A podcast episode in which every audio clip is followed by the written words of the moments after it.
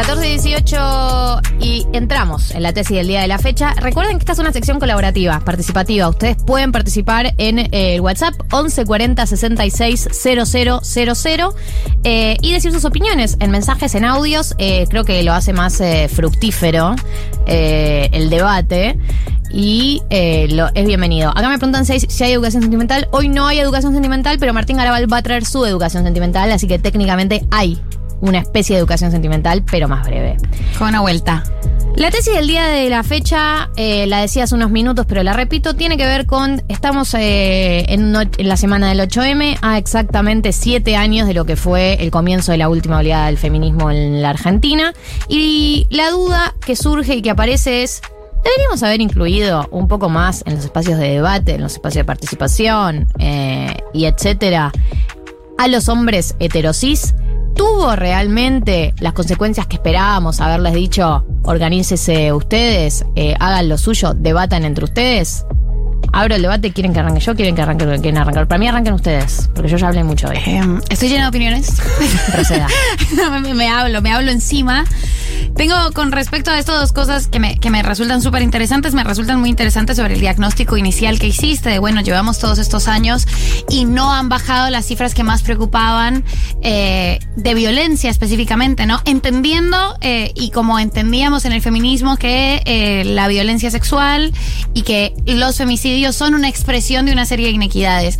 Y la verdad que yo creo que, que hay algo interesante y es que todas las, las conquistas que hicimos y que quizás también eran las más fáciles de conceder, no fueron directamente cosméticas, pero sí se centraron muchísimo eh, en un nivel simbólico, ¿no? Eh, y lo que creo que, que siguiendo esta lógica de esto es la expresión de una cantidad de inequidades estructurales es las estructuras no cambiaron. Eh, y pensando en las estructuras como el poder económico y el, y el poder político, ¿no? En cuanto a el patrimonio, las mujeres no tenemos más plata, no tenemos mejores trabajos, eh, no tenemos más tierra, no somos dueñas de, de los medios de producción eh, y en cuanto al poder político tampoco. Y creo que eso no debería ser eh, propiamente una autocrítica, pero sí quizás una forma de, de pensarnos y de redirigir ciertos esfuerzos de, bueno, cómo también hacer el énfasis sobre estas conquistas simbólicas quizás eh, entorpeció un poco la pregunta sobre estas cuestiones estructurales. Y con respecto a cómo eso impacta en la discusión con los varones, eh, además de, de creer que, que sí, que haberlos sacado de la ecuación también nos alejó de discutir estas cosas más estructurales y más macro, creo y creo últimamente que pensarnos de manera lo más opuesta posible a una idea biologicista requiere abrir del todo esos espacios y decir, bueno, aquí tienen que entrar todas las voces por más que nos pese y tenemos que pensar más bien cómo vamos a negociar que incluyendo esas voces eh, e incluyéndolos en un debate horizontal no nos monopolicen la palabra, ¿no? Algo que hablaba con respecto a esto de que vos marcabas, eh, cuando, cuando yo planteaba esto el otro día en las historias de Instagram, una, amiga, Julia eh, Noera, le mando un saludo, un saludo grande. Ella me decía que el problema tenía que ver más con eh, implementación de políticas públicas, ¿no? Ella decía, no, que tenía que haber más políticas públicas. Y yo creo que, que cuando surgió, a mí por lo menos cuando me surgió eh, esta pregunta del rol de los, de los hombres y de cuánto los deberíamos haber incluido, es que la, la, angustia, ¿no? Es que cuando, obviamente que el disparador fue la violación grupal en Palermo, eh, más allá de que yo creo que es algo que, te- que- este debate trasciende a esa violación y que tiene que ver con datos más macro, es que cuando uno ve el, grupo de seis pibes, una dice, no podría haber uno frenado la situación. Eh, María lo labura muy bien en su libro La Manada, todo este tema de la grupalidad. Pero que una, como que lo que es fuerte del caso de la violación en Palermo es que vos decís, claro, no hubo uno que no se haya querido bajar, no hubo uno que no haya querido frenar la situación. Y eso tiene que ver, que no haya habido uno y que haya habido complicidad de todos los chabones, para mí, no tiene que ver tanto con las políticas públicas, sino con una conversación entre ellos que no está sucediendo. Para mí tiene que, o sea, para mí tiene. Marto, por esta vez podés hablar, Eh, ¿sabes? este- Sí. estás, estás convocado. No, eh, es que me, me quedé pensando en lo que decía de políticas públicas, porque estuve viendo los datos las últimas, eh, Gracias, la última Marto. semana, y es algo que es una problemática que en toda Latinoamérica no bajó. ¿entendés? No. Vos ves los datos de todos los países, y está bien, ya todos sabemos que hay que decirle femicidio o feminicidio y no, no crimen pasional y demás, como que ya hay una, una generación de conciencia alrededor de eso, y se están midiendo los datos también, eh, y hay mucho ministerio de mujeres en muchos países, pero los datos datos siguen sin bajar. Entonces, no es que hay un caso de un país que vos decís, wow, mirá la política pública que hizo y mirá cómo logró bajar los datos. No, no existe eso. Entonces, por eso también creo que es súper importante seguir debatiendo cómo, ¿no? Como casos puntuales de qué hacer. Y yo creo que, que en ese sentido es súper importante reconocer la falibilidad de, de las herramientas hasta ahora para poder avanzar en el debate. No tenemos, eh, hay que decirlo, no mejoró la situación, mejoró de vuelta la conquista simbólica. La pregunta de esto simbólicamente impacta en lo estructural, creo que también queda abierta, pero hay que pararse mejor en el diagnóstico. Yo creo hoy en día que el, el diagnóstico está mal formulado eh, y eso no está mal, también es muy reciente todo, es, es- es poco tiempo para Claro. haber de, para haber pensado, para haber reunido información, pero también es cierto que de políticas públicas, o sea, no se puede volver una muletilla. Políticas públicas hubo, ha habido la ley Micaela, por desgracia, no funciona. Eh, y no funciona por una cuestión que quizás era mucho más compleja de leer y es que no basta la capacitación porque partimos de un diagnóstico del origen de la violencia entre los hombres que por ahí hay que elaborar más. Estos chicos, a mí no me parece insensato que estos chicos hayan tenido un montón de concientizaciones y sensibilizaciones y capacitaciones en las masculinidades. Capacitaciones que yo dediqué muchísimos años de mi vida a pensar y a dar. Pero hay algo que sucede eh, y es que hay todavía una conversación sobre el consentimiento que es más compleja y que para mí no es insensato creer que ellos creían que esa situación era consentida. Por supuesto que sí, por su- eh, hubo muchísimos, o sea, los casos de abusos y violaciones donde el, el- el perpetuador, digamos, el, el victimario no tiene esa lectura de la situación, son infinitos, son infinitos, porque también es sino la lectura de eh, él el malvado que Claro. eh, va a ejecutar, qué sé yo, la, la cantidad de casos es infinita y hay algo que también para mí no es menor y que es algo que yo tampoco lo tengo eh, resuelto en mi cabeza, que es, ¿por qué nosotras eh, activamos tanto las discusiones y los debates? Porque estábamos motivadas y empujadas por el dolor, ¿no? Principalmente, tipo muertes, cosas que te movilizan mucho, ¿no? A nivel personal. Y los chabones están más movilizados por la empatía que por el dolor. Y no sé si eso funciona como motor de la misma manera que funcionó el nuestro. Entonces hay algo de que ellos van a tener que, que estaría bueno que ellos también reconozcan su propio dolor, digamos, sus propias angustias y dolores y que eso los motive, porque para mí no alcanza tipo, te van con esta para hacer el, todo el, camino que hicimos nosotras. Como que a veces siento que no alcanza con decirle, che, súmense, digo, hay que hacer una mirada hacia, hacia adentro y conectar con el propio dolor y con las propias experiencias chotas y traumáticas para que te motive. Eh, escuchemos un audio, a ver qué dice la gente. Buen día, noventeres. Bueno, hay primero que un, un proceso de tan pocos años a nivel de una sociedad, este, me parece que, que ha avanzado muchísimo y que, que, bueno, los cambios se van a notar a futuro. Este, las sociedades son muy lentas. Eh, podemos avanzar individualmente, pero no garantiza que el resto lo haga. Y por otro lado, eh, nos ha faltado a los hombres espacios porque siempre terminamos hablando del feminismo entre hombres eh, que no somos feministas. Así que manden salvavidas, chicas, que los estamos esperando. Un abrazo. Un abrazo. Eh, sí, bueno, eh, no sé, Marto, ¿qué querés decir? ¿Qué, qué- Marto eh, es ¿Qué? hombre ¿Soy hombre? y queremos escuchar tu opinión. Porque No, es que a mí me pasa algo. decila sin miedo, no te vamos a cancelar. No, no, ya sé. Eh, me pasa algo muy loco que es que crecí en una familia rodeado de mujeres y, de- y con mi hermana también como crecí también eh, mamando eso del feminismo de muy chico. Entonces tal vez sí me considero feminista en algún aspecto, o sea, en todo lo que se podría considerar un, Sí sos. un hombre hetero feminista. o sea, sos el hombre Eh, definitivo, se ha dicho en esta y- radio y- esa, y esa discusión, no, no, pero esa discusión de, eh, no sé, lo hablábamos también por el aire, no sé, el paro de mujeres, ¿no? Como yo hacer nota de feminismo, sí, obvio, me parece que está bueno. También es raro que quede mi firma en una nota sobre feminismo el día que justamente queremos visibilizar el laburo de la mujer. Entonces es como, esa contradicción está todo el tiempo. Eh, pero sí, es, es lo que decía recién el audio también. Los espacios de los varones y los hombres, eh, hablando de feminismo siempre desde afuera y los Y son recontra, eh, son recontra chicos, digamos, Puntuales, espacios sí. de construcción, de, de va- varones antipatriarcales, digo, son espacios masivos, no está pasando en todos lados, son espacios chicos. Eh, 11 40 66 000, eh, los audios yo recomiendo 40 segundos máximo, porque si no se nos hace difícil eh, audios tan largos porque es como denso de escuchar. Pero Eh, no solo para acá, sino en la vida. también, Eh, sí. En la vida normal, eh, en la vida fuera de la radio, 40 segundos de audio es perfecto. Sí, sí, sí, en la claro, vida, por claro, es favor. una recomendación para la vida en general. Eh, creo que, que, o sea, estoy, estoy de acuerdo. eh, y creo que hay que poner mucho el énfasis en la discusión estructural. eh, o sea, para mí tiene que repartirse la plata. Eh, tiene, tiene que repartirse realmente la plata, tiene que repartirse el poder. Pero incluso en las discusiones de varones antipatriarcales, creo que falta. Hay algo que no estamos viendo y hay una clave que y hay una llave que no tenemos eh, y que y que tampoco creo que eso sea exclusivamente culpa de los varones y, y me interesa mucho pensar más hoy en día en tono de pregunta de hay una narración del mundo que se están haciendo eh, y que, que no necesariamente se construye desde la violencia, pero de vuelta en la definición de, de cómo se consiente y cómo no que creo que es mucho más difícil de desbloquear. Y yo lo veo en, en mis amigos heterosexuales, en situaciones mucho más chiquitas, ¿no? Como hay algo que vos ves de afuera y decís, me parece que te pusiste un poco jede.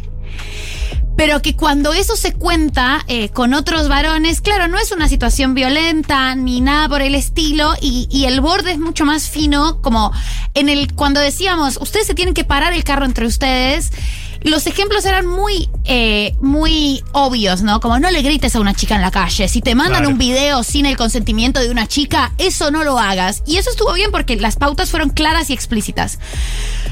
Pero es tanto más fino eh, y es tanto más, eh, el, el borde es tanto más difuso que creo que ahí hay que darle un poco de espacio a la abstracción de esa discusión o pensar eso. Hay algo que no estamos entendiendo de una forma de ver el mundo eh, que no es necesariamente explícitamente violencia y que violenta y que sin embargo logra hacer cosas tan horribles como la violación en Palermo. O sea, el producto es igual. Pero la, la, la pregunta o, la forma en la que se configura, para mí es mejor tenerlo como pregunta, porque evidentemente no pudimos responderla. Sí, sí, sí, estoy de acuerdo. Voy a leer algunos mensajes. Acá, por ejemplo, María dice, pero no, María del Mar, otra María. Creo que la clave también está pensar que eh, quienes fueron socializados como varones heterosis no tienen empatía ni sensibilidad. Les es indiferente el dolor ajeno, lo ven como algo ajeno, como algo externo de lo que no son parte. No les mueve un pelo la cifra de femicidios creciendo todos los días y eso es muy difícil de revertir cuando fuiste criado así toda tu vida. Yo no creo que todo hombre heterosis no tenga empatía ni sensibilidad. Por eso digo, digo, si vamos a partir de esa premisa, obvio que vamos a decir cállate varón todo el tiempo. Digo, creo que hay un montón de gente eh, de varones heterosis que es, eh, que bajo eh, ese discurso que tuvimos tanto tiempo ya ni intentan participar porque es como que todo suena como mansplaining, todo suena como cállate varón, todo suena como no es lo tuyo. Y, ok, lo intentamos una serie de años así, ¿y ¿a dónde nos llevó? No es que nos llevó a que se generen los espacios de debate entre chabones, no pasó eso. Entonces, digo, creo que por eso, no es por serte complaciente que una hace esta pregunta, creo que es porque estamos en, términos y condiciones de hacer un balance a siete años y me parece que no pasó eso, que lo que generó es como esto, como a que hablen del feminismo como un movimiento donde ellos no son parte y la realidad es que siempre fueron parte, porque somos un 100% de la sociedad, el 50% hace el cambio, el otro 50% no lo hace, estamos en un problema. Eh, y... Y nada, eso es lo que yo pienso de este mensaje. Hay audios, ¿no? A ver. Hola 1990, ¿cómo va?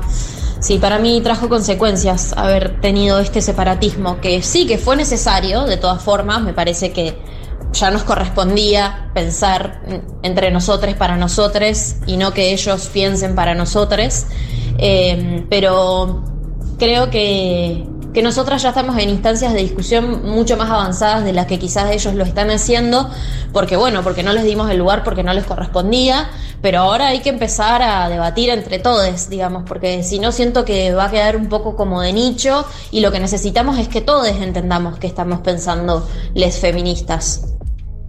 Bueno, con respecto a lo que decía, creo que hay algo también, otro discurso que decía es, yo no te voy a enseñar a vos, Claro. andá y formate. Y bueno, todos tuvimos a alguien que nos enseñó, ¿no? Eh, Hay, de hecho, hubo un texto que, que circuló mucho y tiene mucho que ver con lo que decía recién, eh, que era, no es trabajo de las feministas enseñarle a los varones. Y era un muy buen texto en su momento. eh, y hoy en día, o sea, eh, hay también algo de, una puede discutir con lo que una pensaba hacía uno, hace unos años. No hay nada malo en eso, ¿no? No hay nada que, que demuestre una derrota en repensarnos.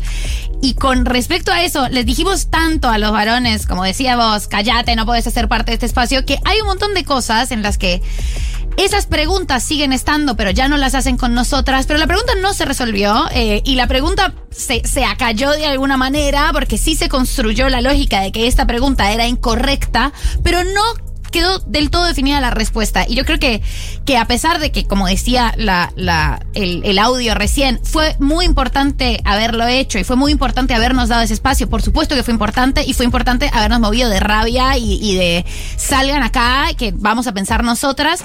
Pero ahora es importante persuadir, es importante discutir y hay que convencerlos y hay que enseñarles y, y hay que poder construir las respuestas a esas preguntas, porque la idea de eso ya no se pregunta, no podés preguntar sobre si la chica quería o no quería estar con vos.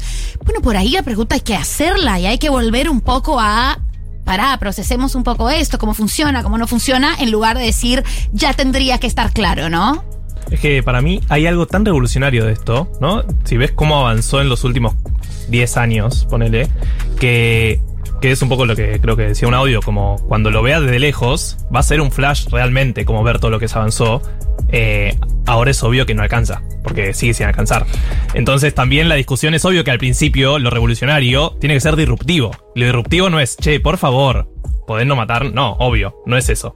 Pero creo que la pregunta ahora es eso, ¿qué hacer? Y en términos prácticos, ¿no? Como, bueno, ¿en qué avanzamos? Porque ya está la ley de aborto, ya hay esto, la ley Micaela, hay un montón de leyes, hay ministerios y más. Bueno, ¿en qué, qué seguimos? ¿No? Como, bueno, licencias parentales, a mí también me genera ruido eso, ¿no? Como decir, bueno, avancemos en una lucha feminista en la cual licencias parentales, que es algo claramente de los hombres, debería ser un punto súper importante, pero sí, yo creo que sí, o sea. Claro, es loco como, esas cosas también, eh, es loco como no hay más chabones indignados diciendo, loco, denme más días de licencia y quiero estar con mi hijo recién nacido, ¿no? Claro, como si que eso también uno dice, eso no es algo que nosotras podamos pedirle, es algo que supuestamente te tiene que surgir porque acabas de ser padre y tenés ganas de estar en la crianza de tu pibe los primeros meses. Claro, si nace un viernes, un hijo, un hije, el lunes tenés que volver a laburar. Es insólito. Sí, es insólito, por supuesto. Eh, vamos a escuchar eh, otros oyentes a ver qué dicen. Hola, ¿cómo están? Gracias por llevar este pensamiento a la radio que tuve durante toda la semana. Yo algo de lo que escribí puse, eh, esta lucha no la ganamos solas, la ganamos cuando se suman nuestros compañeros. Y no sabía si me estaba equivocando a nivel teórico hablando de feminismo, ¿no? Pero era lo que podía ver y sentía que las cosas no han cambiado y que cuando miramos la edad de los chicos de la violación grupal, ninguno llega a los 26 años. Entonces eh, me parece que es necesario incluir a los varones en nuestras charlas. Eh, sí, estoy, estoy de acuerdo con lo que dice acá el oyente. Same. Same le digo a eso. Eh, a ver, voy a leer algunos de los mensajes eh, que hay acá por escrito. Eh, hay un mensaje que, que me buscó todo acá, acá, eh, que dice, coincido con el que remarca, sos vos, Marto, con el que remarca hola. que los tiempos históricos son lentos más allá de las urgencias. Lo Ah, que un no... audio, un audio también que decía eso. Lo que no, claro, lo que no me parece es que le pidamos más a las mujeres, que los que tenemos para el carro somos los pibes dentro de los pibes. Y, acá también eh, tengo muchos mensajes, entonces se me pierden, pero un, un oyente decía que esto de que no alcanza con la empatía y que a él lo que lo, lo movilizó es acá, eh, que dice que, por ejemplo, a mí como varón lo que lo movilizó es lo mal que lo ha pasado en espacios muy masculinos. Y creo que eso también es un movimiento interesante, ¿no? Lo mal que la han pasado eh, los varones dentro de espacios masculinos. Y creo que eso por ahí incluso puede ser mucho más motor que cualquier otro nuestro. Digo, que, que cualquiera que podamos explicar eh, y, y decir, ¿no? Sí, Es obvio. La, incomodidad que, que siento y que sienten muchísimos eh, pibes en ambiente de hombres es, es claramente, o sea, tiene que ser una energía también que, que genere cambios, porque, o sea, no. Eh, sí, No acá eh, nos dicen, creo que el feminismo está lleno de vigilantes, por eso ya no opino. Sí, a ver, hubo una etapa del feminismo, yo creo que estamos en condiciones de dar esta conversación ahora, porque todos perdimos muchos miedos, todos perdimos muchos miedos de decir muchas cosas, porque hubo una etapa muy vigilante, ¿no? De eh, incluso tus propias compañeras de militancias y había una disidencia en la opinión, ¿no? Y una, una diferencia en las formas, en los modos, al toque te acusaban de cualquier cosa. Y yo creo que ya no estamos en esa etapa, creo que todos hemos bajado un poco la guardia eh, y estamos eh, como re- replanteándonos ¿no? nuestras estrategias y respecto a lo que decías, Marto, y que decía también el compañero en, WhatsApp eh, de los tiempos históricos, bueno, es verdad, es verdad que hay algo de la, lectura histórica que nosotros no, por, por lo menos yo, que soy una persona muy ansiosa por naturaleza, me cuesta ver ahora, ¿no? Es como que uno, obviamente, yo creo que a distancia se va a ver como algo, mm, mucho, una lectura mucho más optimista de la que por ahí tengo yo ahora, yo hoy en el año 2022. Eh, pero bueno, estamos en el año 2022 y esta es la lectura que tengo. Eh, Sí, me han obvio, escrito no por que- privado, después que subí esas stories, me han escrito personas con privado como, bueno, eh, che, o sea, mirala más de, de, de De la macro. claro. Y puede ser, puede ser que ese sea un punto también. No, no digo que no. Está, pero no creo que sean cosas contradictorias. Mirarla de la macro está buenísimo y por supuesto los tiempos históricos son largos, las herramientas que se implementaron en algún momento, en ese momento también eran necesarias y eran útiles. Eso no significa eh, negarnos a la autocrítica y, y a, y a repensarnos, que, que creo que fue algo que pasó eh, en estos últimos años y que por ahí también era necesario para estos años en columnarnos de manera muy obsecuente con lo que hay que hacer es esto. Estamos en otro tiempo, como decís vos, eh, y corresponde incluso para los tiempos históricos largos repensar esas estrategias eh, que, que implementamos en algún momento. No debe dar culpa a eso, eh, ni, ni debe reconocerse de vuelta como, como derrota, pero, pero creo que es una discusión súper necesaria y es súper necesaria darla en estos términos donde no hay un estándar moral de ninguna de las posturas, ¿no? no aquí no estamos hablando de vos sos buena o mala por pensar en que los hombres deberían haber estado, incluso por pensar que en el pasado lo que, lo que habías dicho hoy puede leerse de otra manera. Hay que bajar los, estándar, los estándares morales de las preguntas eh, y de las discusiones. Eh, creo que eso es nocivo para este ejercicio que es tan necesario, que es debatir y construir y pensar. 14.40 en la República Argentina. Hay muchos mensajes que no llegamos a leer, por ahí más adelante podremos retomarlos, vamos a ver cómo nos dan los tiempos del programa, pero si les parece escuchamos un tema. Los nuevos acuerdos. 1990.